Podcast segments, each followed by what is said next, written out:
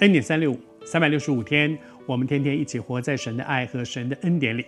昨天和你分享到说，当耶稣很荣耀的进耶路撒冷的时候，耶路撒冷里面非常多的人，他们在那里喊着说：“和塞纳，和塞纳，和塞纳。”那是一个赞美的词，在那里喊和塞纳。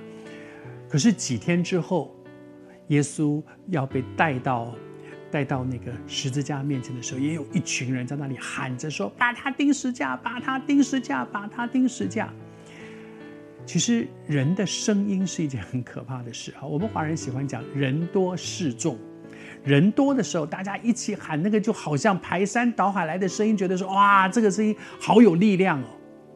但是从圣经里面我们去看，其实人多声音大不一定表示那是对的。我读这段圣经给你听。这些在耶路撒冷的人，他们大声的催逼比拉多，要比拉多呢把耶稣钉在十字架上。后面说，他们的声音就得了胜。哇！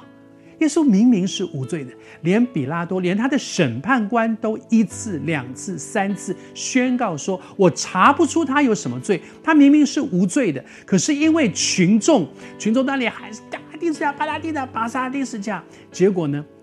结果真的就把他钉在十字架上。我觉得这件事提醒我们，有的时候当大家都这样说，大家都这样喊，大家都这样做的时候，他不一定是对的哦。人多势众，却不一定是对的事情。就拿耶稣当时所面对的，他明明是无罪的，可是因为人这样喊，你知道，当人聚在一起的时候，那种喊有的时候是很盲目的。一个礼拜前，不到一个礼拜，其实几天前，几天前，当耶稣融进耶路撒冷，在那里喊“和散那，和散那，和散那”的时候，恐怕中间有一些人也不知道在喊什么，就大家都这样喊，我们也跟着喊，跟着喊，跟着喊。几天之后，耶稣要被钉十字架了，那在十字架前面在喊着说：“把他钉十字架，把他钉十字架，把他钉十字架。”我相信那里面也有一些人是搞不清楚为什么要把他钉十字架，可大家都这样喊，我们就这样跟着喊。求主帮助我们在我们的生命当中，他提醒我们，有的时候我们跟着大家一起做的时候，求主给我们一个分辨的能力。到底当大家都这样做的时候，就一定是对的吗？大家都这样喊的时候，我也跟着喊吗？还是很多的时候，我们只是很盲目的跟着大家一起，成为一个基督徒？